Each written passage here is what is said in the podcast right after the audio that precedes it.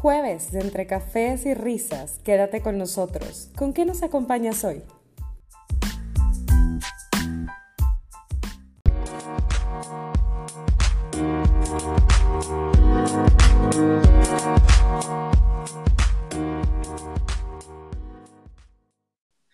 Buenas tardes, bienvenidas a otro episodio de Entre Cafés y Risas. Yo soy Steph y seré su host el día de hoy. Como ustedes saben, este podcast está conformado por cinco increíbles mujeres a las que tengo la fortuna de llamar amigas. Y aunque no recuerdo bien si lo hemos platicado o mencionado anteriormente, nosotras nos conocimos gracias a que las seis coincidimos en un mismo lugar de trabajo, aunque no todas formábamos parte de la misma área. Yo les cuento esto porque precisamente este va a ser nuestro tema principal en el podcast de hoy, es la integración de la mujer a la fuerza laboral, así como nuestras propias experiencias, pues ya sean buenas o malas, en el famoso mundo Godín. Y pues antes de entrar de lleno, como ya es costumbre, cuéntenme chicas, ¿qué están tomando el día de hoy? Hola Steph, pues bueno, yo el día de hoy los acompaño con una limonada con pepino, con muchísimo hielo y soy Yadi.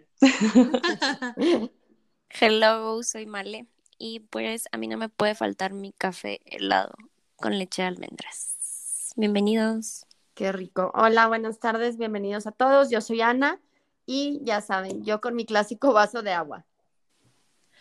Uy, se me antoja mucho lo de Yadi y lo de Male. Ana, la verdad es que nos deja mucho a desear.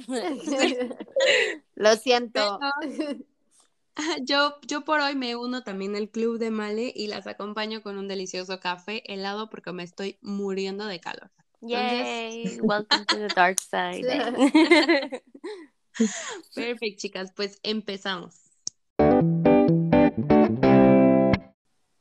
Entonces, como les platicaba hace unos momentos, vamos de lleno con el tema principal. Si bien no hay una fecha específica en la que se conmemora la integración de la mujer a las actividades laborales, ya que todo esto se fue acomodando de forma muy gradual, podemos resaltar que a mediados del siglo pasado fue cuando esto se hizo más notorio, ya que a causa como de todos los conflictos bélicos ocurridos en dicho periodo, pues mientras los hombres estaban en el campo de batalla, eran las mujeres quienes tomaron sus lugares y evitaron un derrumbe de la economía. Sin embargo, las mujeres vienen participando en las actividades industriales desde el siglo XVIII, con el inicio de la revolución industrial, aunque en ese momento cobraban mucho menos que los hombres y tenían menos derechos laborales. Entonces, si lo pensamos de una forma más consciente, la verdad es que tenemos muy poquito tiempo a comparación de los hombres desde que a la mujer se le permitió trabajar y creo que lo más triste es que todavía hay muchos países en los que esto todavía no es posible y muchos otros en los que todavía el trato profesional que se le da a una mujer es muy distinto que el que se le da al hombre. Entonces, también sé que hemos recorrido un largo camino profesional, eh, profesionalmente hablando, perdón, pero quisiera escucharlas a ustedes, chicas. ¿En algún punto de su carrera profesional han sentido un trato diferente hacia ustedes por el simple hecho de que son mujeres?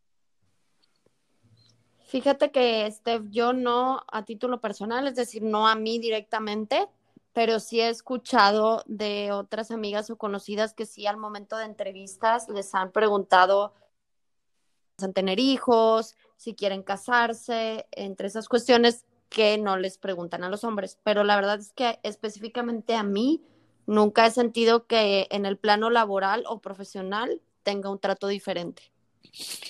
Uy, pues siéntense porque yo tengo varias anécdotas. Puedo hablar de tres. Una, lamentablemente he sufrido un acoso laboral por parte de un jefe y profesionalmente hablando, pues esto para mí implicó el ya no crecer en donde estaba. Luego, gracias a Dios y a que bien dicen que te cierra una puerta pero te abren una ventana, pues conseguí el trabajo que más amé o que más he amado.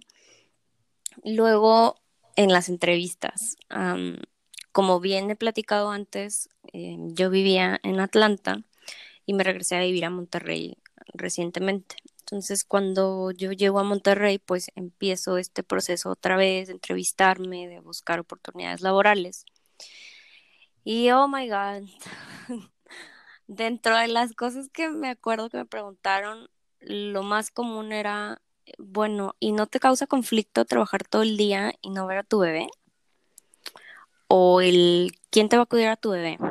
O el, ¿por qué quieres trabajar si tienes a tu bebé? Y yo así como de, estás viendo mi currículum, he trabajado desde que tengo 15 años y neta te atreves a preguntarme eso ahorita. De verdad que... Perdón, Malay, que son cosas que en ningún momento se las van a preguntar. A claro, claro, exacto, ese era mi punto.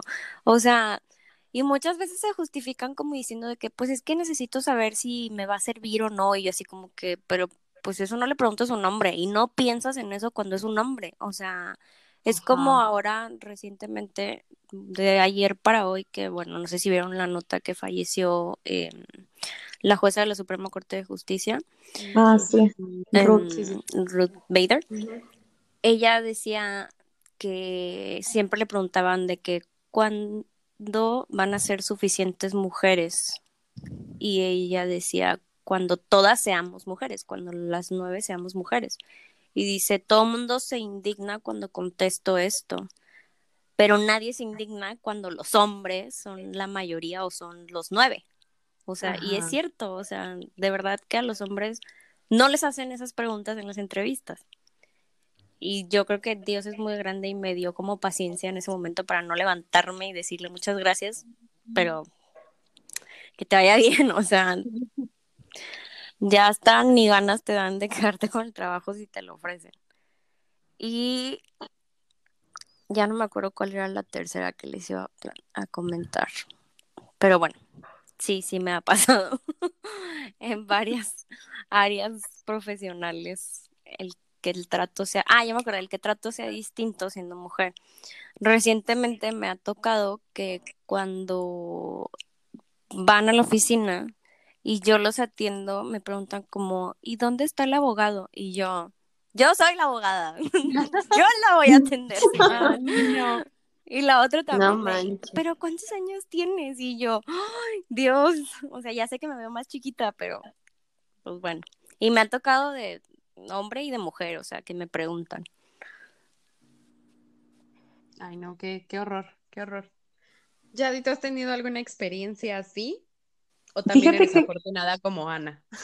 yo, yo, creo que también, o sea, pudiera decir que soy afortunada como Ana. Eh, sobre todo pues en el ambiente laboral en el que me encuentro, nunca ha pasado por una situación así complicada, al contrario, es así, creo que cada vez somos más mujeres y espero que eso, eso vaya eh, o sea la tendencia totalmente, porque tal como lo comentaba Male, ¿no? O sea, sí tenemos que empezar a romper varios techos de cristal que esos, esos están prácticamente en todos los ámbitos, pero bueno, digo, en lo particular no, aunque me ha tocado estar en, reuniones donde de 11 integrantes soy la única mujer, por ejemplo, ¿no? Y cuando estamos al momento de, debatir o de dar opiniones, sí llega un punto en el que eh, tienes que ser muy, muy precisa y muy concreta en lo que estás diciendo, porque ya de entrada, al estar como rodeada de una mayoría de hombres, pues tu comentario no siempre es escuchado igual. Entonces, en mi experiencia, lo que me ha funcionado en eso es, pues como profesionista que es uno, decir las cosas de manera segura, de manera concreta, precisa, como lo haría cualquier profesionista, sea hombre o sea mujer. Y si en algún momento se te cuestiona o, o lo que decía ahorita Male, que te dicen, bueno, ¿y dónde está esta otra persona, no? Que pudiera soportar lo que tú dices. Aquí estoy, aquí estoy y te lo estoy diciendo con fundamento en esto, esto y esto. Y he tenido muy gratas experiencias ya implementando esa situación en el sentido de que al día de hoy, pues si voy a dar mi opinión, mi voz va a ser escuchada de la misma manera, sea hombres todos los que están o sean más mujeres. O sea, entonces eso, es lo único que te podría decir que sí de pronto me ha tocado notar, Ay, súper valioso como el, consejo ya. Creo que espero que, las mujeres que nos escuchan lo puedan tomar y, y, que justamente que ayude a que no tengan miedo de expresar su, su opinión, porque no dudo que llegue a pasar que en algún momento alguna mujer se pueda llegar a sentir cohibida por el hecho de que, oye, pues son 10 hombres y solamente yo, entonces... Eh, espero que puedan como justo que, que, que, que les llegue a su corazón.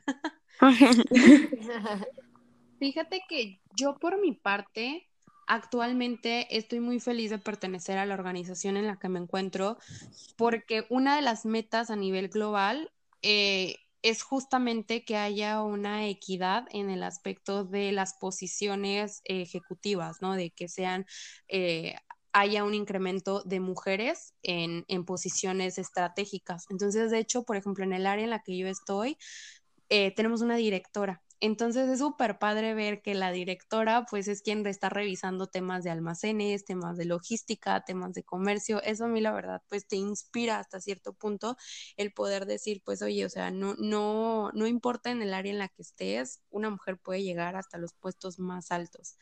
Pero ya hablando como de una experiencia un poquito eh, más personal, yo si bien no he recibido tampoco un trato donde se me discrimine por ser mujer. Sí recuerdo un comentario que me hizo un ex jefe cuando yo ya había renunciado eh, y me iba a cambiar de trabajo. Me, me dijo así de, oye, ¿me puedes regalar cinco minutos para hablar? Y yo, sí, claro, ¿qué pasó? Y me dijo así de, yo te quería decir, para esto en este punto yo ya estaba como a cargo del departamento de, de, de donde yo trabajaba para él. Y me dijo así de, la verdad es que te voy a ser bien honesto. A mí no me gustaba contratar mujeres, porque las mujeres siempre están en el chisme, siempre se están distrayendo, siempre se están maquillando y arreglando y pues no hacen bien el trabajo. Pero, pero pues bueno, contigo me quedo con una muy buena experiencia, ¿no? Ahorita me siento intranquilo de que te vas y yo como de no, güey, o sea, tu halago no te está funcionando. en tu mente se veía mejor. claro, Está, está, a mí lo que se me hace interesante de esta experiencia es que aunque no te traten diferente, el pensamiento que puedan llegar a tener eh, de que si una mujer va a hacer bien o no el trabajo es completamente, siento que de la edad de piedra. Entonces creo que ya estamos, eh, que ya es necesario ir borrando esos, esa percepción que se tiene del trabajo de la mujer. Y quise tocar este punto porque justamente me lleva al siguiente bullet, que es el gap salarial que existe entre hombres y mujeres. Porque si bien nosotras eh, no, no es que vayamos gritando nuestro salario a los cuatro vientos, creo que el mejor ejemplo que podamos discutir en estos momentos pues han sido las protestas en Hollywood por parte de diversas actrices en este tema. De hecho, Steph, qué curioso que lo comentes porque es increíble la cantidad de casos que han salido a la luz durante los últimos años. Uno de ellos, en 2011, Natalie Portman protagonizó con Ashton Kutcher una comedia romántica por la cual él recibió tres veces el pago mayor al de ella. Y lo curioso aquí es que Natalie venía de ganar el Oscar a Mejor Actriz por la película de Cisne Negro, mientras que Ashton había ganado el Razzie. ¿Qué les parece? Oye, claro, hay otro caso que es más reciente. En, creo que fue 2018 fue entre Mark Wahlberg y Michelle Williams, en donde a él y a ella por grabar 10 días les pagaron diferente. O sea, a él le dieron un millón quinientos mil dólares y a ella solo mil dólares. O sea, yo estaba indignada. Les juro que dije, no, se me hace que está mal, se me hace que leí mal. Esos dos casos que comentan de, de actores y actrices que son súper conocidos, sí dejan muy, muy, muy visible este gap del cual Steph estaba platicando. Y saben una cosa, además del tema salarial, o sea, tenemos un gap desde el punto del acceso al trabajo. ¿Por qué? Miren, se hizo una encuesta en México, que es la encuesta nacional de ocupación y empleo.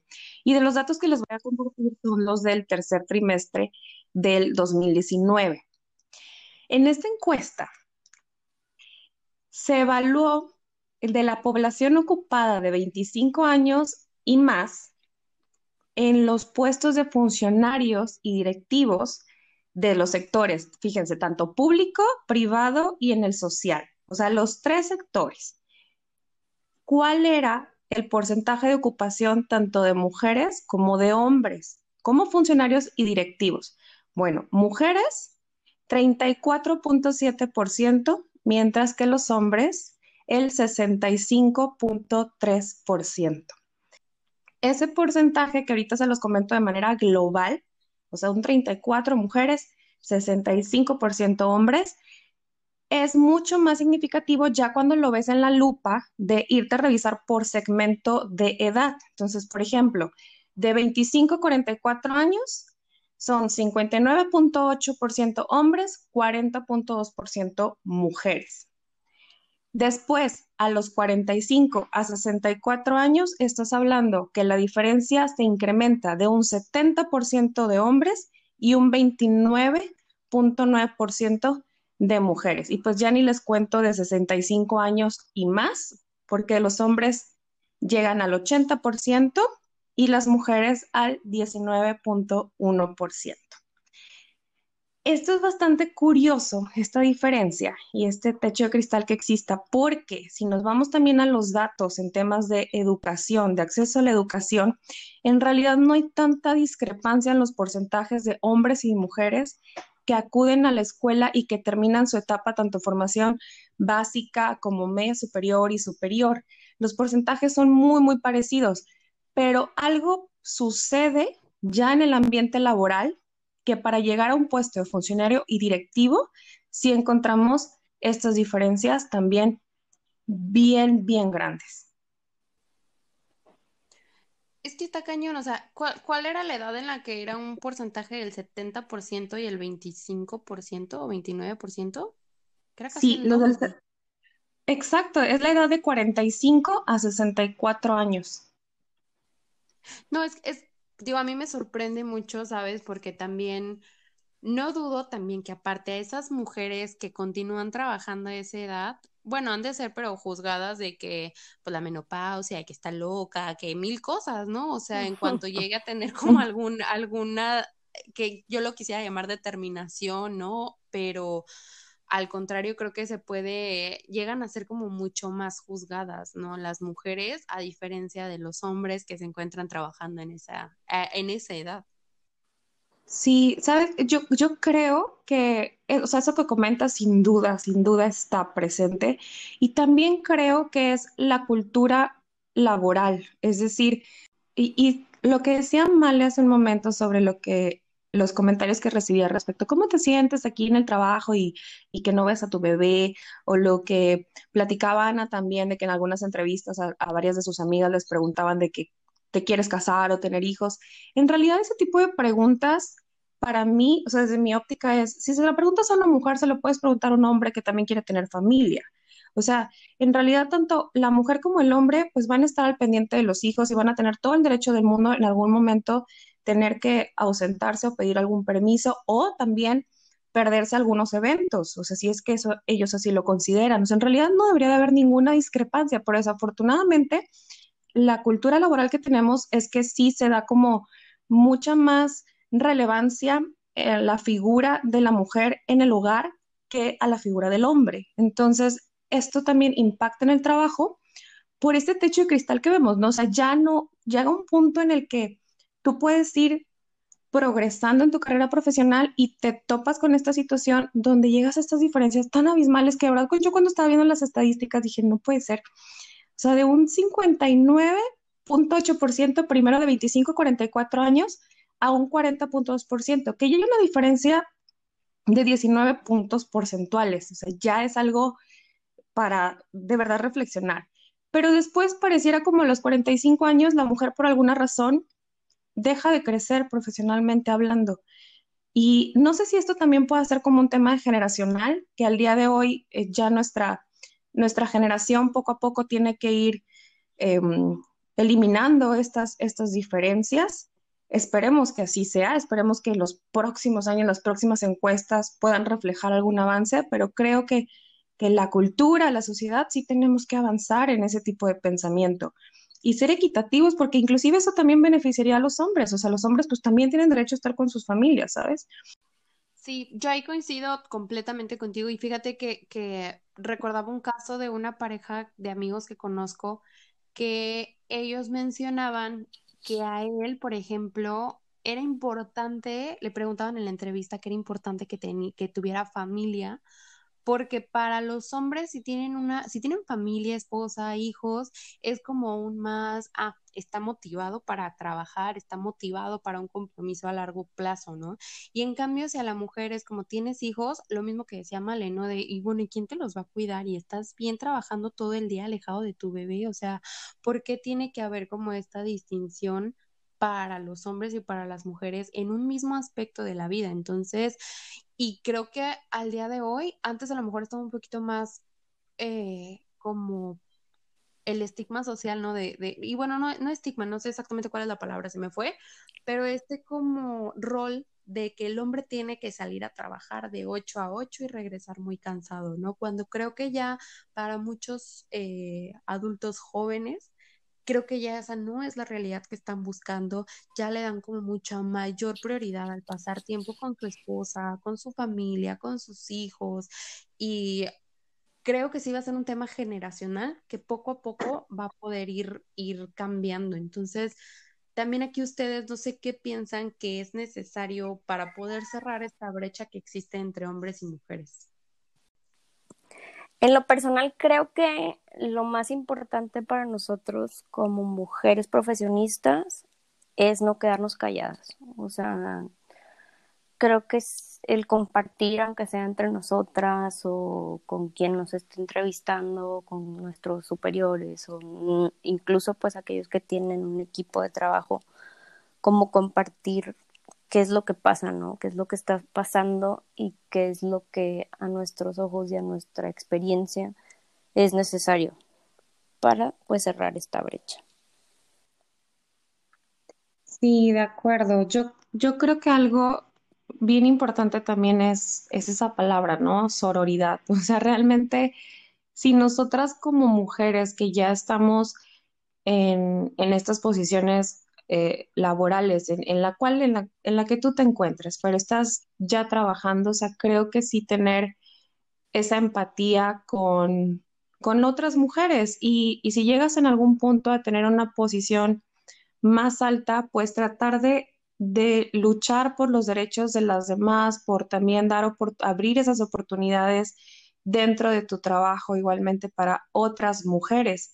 Y y poder ir superando juntas pues esas brechas. Yo, yo realmente creo mucho en el tema, sí, de la meritocracia, o sea, y, y esto lo, lo, saco también a, relucir porque, pues, ya ven que, que, hay una cuota de género, por ejemplo, pues para partidos políticos. Entonces, yo en algún momento sí pensaba, bueno, pero es que al final del día, no importa si es mujer o es hombre, necesitas que existan personas preparadas para poder realizar las funciones que, amerita el puesto. Sin embargo, si nos vamos a, esto, este tema de, de, este puesto público, o sea, de la paridad de género. Senadores, exacto. Ahí sí es un tema que primero tienes que combatir ese sesgo cultural, donde hasta cierto punto es ya una costumbre que no se le daban las, las oportunidades a mujeres, aunque estuvieran muy preparadas. Entonces, por eso es que sale este tema de la cota de género. No es, no es una situación que se vaya a regalar a las mujeres el puesto, sino es más bien vamos creando una cultura colaborativa donde no importa si eres mujer o es hombre, vas a poder acceder a este lugar porque pues por tu preparación, por tu carrera, por tu entusiasmo, por todo eso. Entonces, si lo trasladamos a los otros sectores, llámese privado, social, eh, pudiera ser exactamente lo mismo. O sea, no se trata que vas a estar dando y regalando lugares, sino solamente abre las puertas, da la oportunidad, recibe los currículums, analízalos y no te fijes si, se trata de un hombre o una mujer, sino más bien en lo que profesionalmente te va a aportar, ¿no? Al sector en el que tú te encuentres. Entonces, creo que eso, eso pudiera ayudar y también ser más conscientes en lo que tú decías, este, realmente ahorita ya estamos evolucionando, creo que hay muchas cosas que sí están cambiando y es bueno seguir por ese, por ese mismo camino. siempre y cuando eh, estemos respetando a las personas por el hecho de ser, ser seres humanos y reconocer también que seas hombre o seas mujer, además del trabajo, hay otros ámbitos que también son importantes y, te conforman como persona. Entonces, creo que eso, eso es algo que va a estar interesante, sobre todo cómo lo vamos a ir eh, enfrentando conforme pasan los años con todas las nuevas generaciones, ¿verdad? Creo que tengo que aprovechar el momento y se me hace súper cool que esté coincidiendo. Digo, lamentablemente sí creo que es una pérdida para el mundo el fallecimiento de Ruth Bader, pero quiero decir algo que va a a lo que acabas de comentar, Yadi. Ella decía que las mujeres pertenecemos en todos aquellos lugares en donde se estén tomando decisiones. Por eso que comentabas de la paridad de género. Exacto. Sí. Bueno, es momento de relajarnos un poquito y abordar el tema laboral desde nuestras propias experiencias. Hace unos momentos, pues bueno, ya estábamos platicando acerca de la, discriminación laboral por ser mujer y el gap salarial que existe, pero como todo en la vida, pues hay cosas buenas y malas y es momento ahora de centrarnos en lo bueno. Al inicio del episodio les comentaba que todas trabajamos en áreas diferentes. Si acaso Betsy y yo llegamos a hacer lo mismo, al igual que Yadi y Ana, y pues si yo les contara todos los momentos que pasamos juntas en las oficinas, pues no acabo. Y además yo creo que me gana la risa y el sentimiento porque las extraño mucho. No, yo también. yo también, aunque no sea, no haya sido de sus equipos. yo también. Y, bueno, más allá de lo personal, pues bueno, vamos a platicar un poquito de cuál ha sido el momento profesional más bonito que les ha tocado vivir, chicas.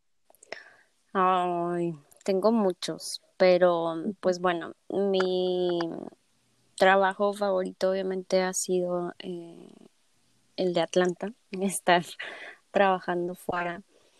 Y yo creo que de las cosas que estaba era ver cuando la gente me agradecía, o sea, fuera de recibir un sueldo y de mis prestaciones y demás, cuando la gente me agradecía o, yo veía, ellos ya no estaban tan veían como la luz al final del camino súper satisfactorio para mí. Me acuerdo mucho que había, pues en Estados Unidos yo trabajaba con mexicanos y parte de los problemas que tenían pues obvio era la barra. Entonces había una señora que tenía un, hijo que tenía autismo y pues por esto tenía que tener pues reuniones en la escuela con el consejero, el psicólogo, las maestras, etcétera. Y como era una escuela tan grande, muchas veces no estaba disponible el intérprete. Entonces para ella era pues muy difícil como tener una reunión, ¿no? Como pues con el maestro y con el hijo y pues sin hablar inglés y demás. Entonces, cuando yo la conozco a ella, no la conozco en la oficina, la conozco por fuera en una iglesia y me empieza a platicar y le digo, pues la verdad es que no es en sí parte de mi trabajo, pero yo creo que puedo hablar con mi superior y yo creo que sí podemos hacer algo. Y sí, en varias ocasiones me tocó ir a la escuela, en otras lo hacía a través del teléfono para poder apoyarle mientras llegaba el traductor o de plano que no estaba. Y yo me acuerdo que me veía con unos ojos de amor y seguía estando en contacto con ella por redes sociales. Y siempre, siempre me agradeció con, pues con palabras, o sea, al final de cuentas eran palabras y eran acciones y bendecirme y decirme, ¿no? Y para mí era como, no sé, me sentía como Superman, te lo juro, o sea, era como que, wow, yo lo hice, no sé, era muy bonito. Qué bonito, Male. me gustaba mucho mi trabajo. Qué padre, Male, qué gratificante eso, la verdad, qué, qué bonita experiencia, todo lo que pudiste ayudar. Y yo creo que, que también, o sea, de los momentos más satisfactorios dentro del trabajo es precisamente eso, poder como aliviar un poco la carga de las personas que depositan tu, la confianza para que los ayudes pues con algún proyecto o alguna duda o alguna cuestión que es importante para ellos en su trabajo y pues para toda una organización, ¿no? Y aparte de, esos, de esos momentos, creo que también uno que, fue más bien como una satisfacción em, propia fue cuando tuve la oportunidad de hacer eh, el intercambio a, Corea, que eso fue totalmente pues gracias a, gracias a mi trabajo. Y, fue, o sea, es una experiencia que todavía al día de hoy recuerdo todo, ¿no? Y, me, llena de, mucha alegría el haberlo podido vivir, todo lo que conocí allá, la gente también que, que conocí, que fue excelente conmigo. Entonces, eso también es uno de los momentos profesionalmente hablando más, más bonitos que me ha tocado vivir, ¿no? Toda esa experiencia. Qué bonito, Yadi. Yo, fíjate que sí coincido eh, en gran parte con lo que comentaba Yadi Male. Yo creo que es cuando el cliente o la otra parte, en el caso de, litigio también, no nada más en, el trabajo en los que he estado que no, abarcan litigio, es cuando la, otra parte te agradece, y realmente está eh, satisfecha, ¿no? Del trabajo que realizaste. Y también ahí, pues quiero incluir igual cuando tu jefe, eh, ya sea directo o no, eh, te da crédito por tu trabajo, ¿no? Y sabes si tienes la satisfacción, tanto personal como profesional, que hiciste un buen trabajo, que creo que esa es una de las cosas más importantes en, en tu trabajo, ¿no? Saber que lo estás haciendo bien y que los demás están de acuerdo y están reconociendo ese trabajo. Y en el caso del litigio, nada más quiero comentar, aquí las abogadas no me dejarán mentir, lo más bonito es cuando la autoridad te da la razón. creo que Totalmente. Y yo creo que eso es lo que rescataría. Pues siento que todas sus historias son muy conmovedoras, pero no, yo lo veo como una, si te gusta tu trabajo, tú siempre vas a trabajar para dar lo mejor de ti y obviamente ese trabajo y esa, ese, sí, ese trabajo, ese esfuerzo se va a ver en un resultado positivo. Y, e independientemente de quién te lo agradece o quién, quién lo ve, realmente es una satisfacción personal, porque realmente lo estás haciendo bien, ¿no? Te estás esforzando para, para lograrlo y no solamente como que es una satisfacción personal, si ya lo conviertes eso a tu equipo de trabajo, pues ya es este más importante porque realmente también tú eres una cabeza y eres una figura, eres un, ejemplo también a, seguir. Entonces, ¿qué estarían tomando las otras personas de, tu trabajo, no? Y entonces ahí lo podemos voltear ahora de que pues ahora tú como líder, pues, ¿qué tienes que hacer, no? Sí, totalmente. Yo, yo coincido mucho con Melino, o sea, que si te gusta lo que haces, creo que siempre vas a dar lo mejor de ti, ¿no? Y el tener como esa satisfacción día con día, creo que también es algo súper, súper bonito y que recordemos, yo en mi caso, la verdad es que me siento como muy bendecida de poder hacer y trabajar en algo que me gusta, porque quizá hay mucho el cliché de decir, ay, es que qué flojera, tengo que ir a trabajar, qué horror, odio mi trabajo, ay, rayos, ¿no? Yo la verdad es que puedo decir que trabajo en un ámbito que me gusta, que me apasiona, que disfruto, entonces creo que el despertar día con día para poder decir, pues órale va, hay que darle al trabajo y a ver qué, con qué me sale en el día de hoy, a ver qué reto voy a tener, creo que esa, experiencia diaria es una de las mayores pues satisfacciones profesionales que tengo. Oigan, chicas, ¿y qué me cuentan de los momentos chuscos o chistosos o graciosos que han vivido? Porque seguro que todas, todas tuvimos alguno, porque yo les quiero contar personalmente. Creo que alguna vez ya, ya se los he platicado, pero me acuerdo cuando empecé a trabajar como consultora, en la primera vez que tuve que ir a visitar a un cliente. Yo estaba súper, súper, súper nerviosa. Era mi primer trabajo formal, además de todo, y yo no estaba acostumbrada a usar tacones. Así que yo iba muy nerviosa a la primera cita con este cliente, iba con mi gerente en ese momento, entonces iba súper, súper, súper nerviosa, pero yo trataba de que no se notara. Entonces, cuando llegamos, o sea, a la recepción de la compañía, nos dijeron, pues ya de hola, bienvenidos, mucho gusto, bla, bla, bla, pues miren, pásenle para acá, acá vamos a estar trabajando. Entonces nos, nos cambiaron como de un edificio a otro. Entonces, en ese trayecto, en una superficie completamente plana, pues bueno, yo fui a dar hasta el piso, ¿no? No sé cómo me tropecé, no sé cómo me caí, o sea, no. ahí. No, no, no, no. Qué horror. Yo me quería morir de la vergüenza, o sea, la, la verdad es que me ayudó.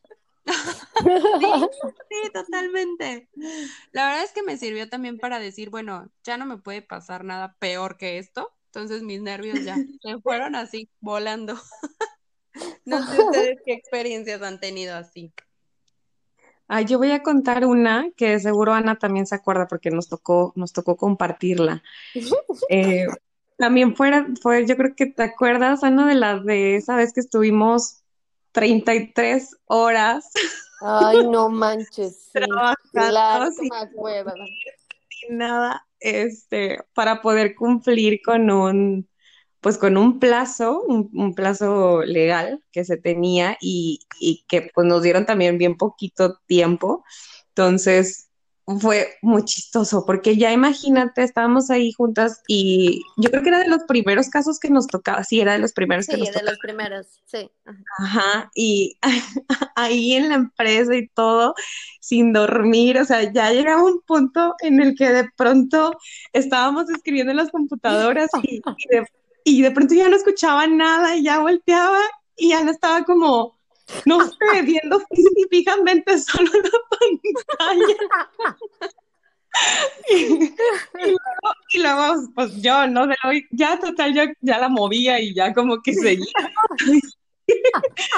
y después me pasaba a mí, que yo era de pronto ya, yo me quedaba así como, no sé, ya ida y ya era la que, a la, la que le tocaba de que ya di. ay, no, pero fue bien chistoso y, ay, no. Sí, esa estuvo muy buena. Yo creo que comparto igual la de Yadi. O sea, es que imagínense, eran 3, 4 de la mañana, ya después de haber trabajado todo el día ya no podíamos. O sea, literal, yo creo que estábamos en automático, Yadi. O sea, era, sí. no sé, o sea, literal, superidas. Sí, Pero bueno, no. entonces, ¿se, ¿se resolvió? Sí, sí y todo, todo gracias a Dios. Sí. Muy bien. Eso todo quedó bien. Sí, ya sé. Ay, yo, yo tengo muchas chistosas. O sea, desde esas madrugadas donde, bueno, yo yo trabajo ahora en Estados Unidos y en esas madrugadas donde luego le hablabas, le, yo le hablaba a otra persona en español y, y como que la persona se quedaba de ¿qué, qué fregados me está diciendo? y yo de que haciendo clic de que, ay, sí, sí, sí, o sea, se me fue, se me iba. Este, me ha pasado eso, me ha pasado de que en uno de mis viajes internacionales de trabajo también se andaban perdiendo las maletas, este, no. no, me ha tocado de todo, de que quedarnos sin comer, quedarnos, o sea, de que atrapadas en un vuelo o en una ciudad, este, ¿qué más? O sea, ustedes pregúntenme, yo créeme que me ha pasado de todo en todos los lugares, este, y sí, México también fue todo un tema. Oigan, yo me acuerdo también ahorita que dicen esto de desveladas, me acuerdo que alguna vez en, en cuando todavía de consultora también, ¿no? Pues, dos de la mañana, dos y media de la mañana, y estábamos ingresando un trámite, ¿no? Tenía que quedar ese día, ¿no? Por instrucciones del cliente. Pues ahí estábamos todas desveladas y todo, y estábamos trabajando en una oficina que no era nuestra, era de, de, de otra persona. Entonces, estábamos ahí muy, muy cansados, ya por fin terminamos, dijimos, órale va, oye, pues donde no se para el cliente, se, o sea, pegó un chicle en la silla, en la silla de otra persona que ni siquiera, pues, no, sí, o sea, pero era, No, no, no, no, pero aparte dijeras tú, oye, bueno, pues es la silla blanca y el chicle, el chicle blanco, ¿no? Pues no se nota. No, o sea, la silla negra y el chicle rosa fosforescente. No, No, ma. nos queríamos, pero morir, Ay. mi hija y yo, no, horrible. Ay, a mí me tocó que, que también estábamos en, en junta con un, con un cliente y todo eso, y una de las personas del, del comité estaba dormida. Ay, No manches. Es que era bien temprano también, o sea, eh, sí, me ha pasado muchas desveladas, pero también a veces he tenido juntas de empezar a las 5 o 6 de la mañana, y esas también están muy criminales. Ay, Claro. sí. No manches. Oye, a mí me tocó, a mí me tocó estando en Corea atender juntas el Me- de México. Entonces, Uy. me acuerdo que eran las eh, de, de once y media de la noche empezaba la primera y ponle que le seguía como hasta las doce, doce y media más o menos de la madrugada para ya la, la, la última, que era porque estaba empezando el día en México. Pero también, o sea, sí, ya a esa hora yo era de que, Dios mío, qué bueno que no estamos poniendo aquí la cámara, porque de pronto sí era de que, eh, ya, ¿y tú qué opinas? Ah, sí, sí. Estoy de acuerdo. Estoy de acuerdo. Ay, no, pero sí, también bien loco eso. Chicas, y pues bueno, ya para cerrar, quisiera preguntarles a las que tienen un equipo a su cargo, para ustedes como mujeres, ¿qué es lo más importante que consideran transmitir como líderes?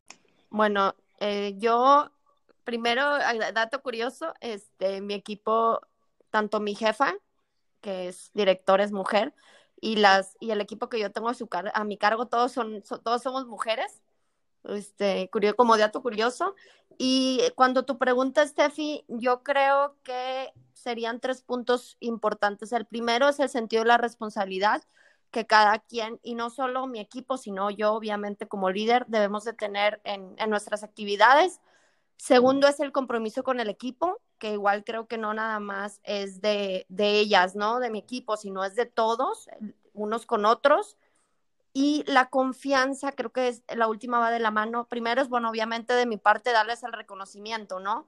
Que merecen cuando cumplen sus actividades a tiempo, cuando hacen un buen trabajo. Creo que eso es muy importante también para, para alimentar un, un buen equipo, ¿no? Y que, y que, estén, que estén contentos. Y por último, y que creo que viene de la mano con este reconocimiento, es darles la confianza también de que ellos te puedan comentar sus inquietudes o algo que no estén de acuerdo o algo que les inquiete, ¿no? Entonces, creo que básicamente es como que son los pilares que considero que, que son muy importantes. Yo estoy totalmente de acuerdo contigo, Ana. De hecho, para mí, o sea, es, es colaboración, confianza, respeto, ¿no? Entonces, e, esto, esta parte de la, de la colaboración implica ahí el, el, poder trabajar como equipo, el que todos seamos responsables de la parte que, que, nos toca llevar a cabo, eh, porque al final del día, pues compartimos el objetivo, o sea, tenemos un objetivo en común y tenemos pues esa, esa responsabilidad también. La, la, confianza, sin duda, es totalmente necesaria y por las, por las dos razones que tú mencionas, creo que son básicas, o sea, tanto tener como que esa apertura de comunicación, eh, el ser transparentes cuando se tiene alguna inquietud, alguna duda, cuando algo a lo mejor consideras que se pudiera hacer de alguna otra forma, yo creo que siempre es importante estar dispuesto a escuchar y también tomar en consideración y dar el crédito a quien, a quien corresponda y confianza igualmente pues en el trabajo que cada uno de nosotros está realizando, ¿no? Y por otro lado, el respeto porque esa es la base para cualquier relación profesional y humana, me atrevo a decir, este, eh, que exista siempre ese, ese profesionalismo dentro del trato que se tiene a las personas y, y reconocerles, o sea, como bien señalabas, sus, logros y, si hay algún tema que a lo mejor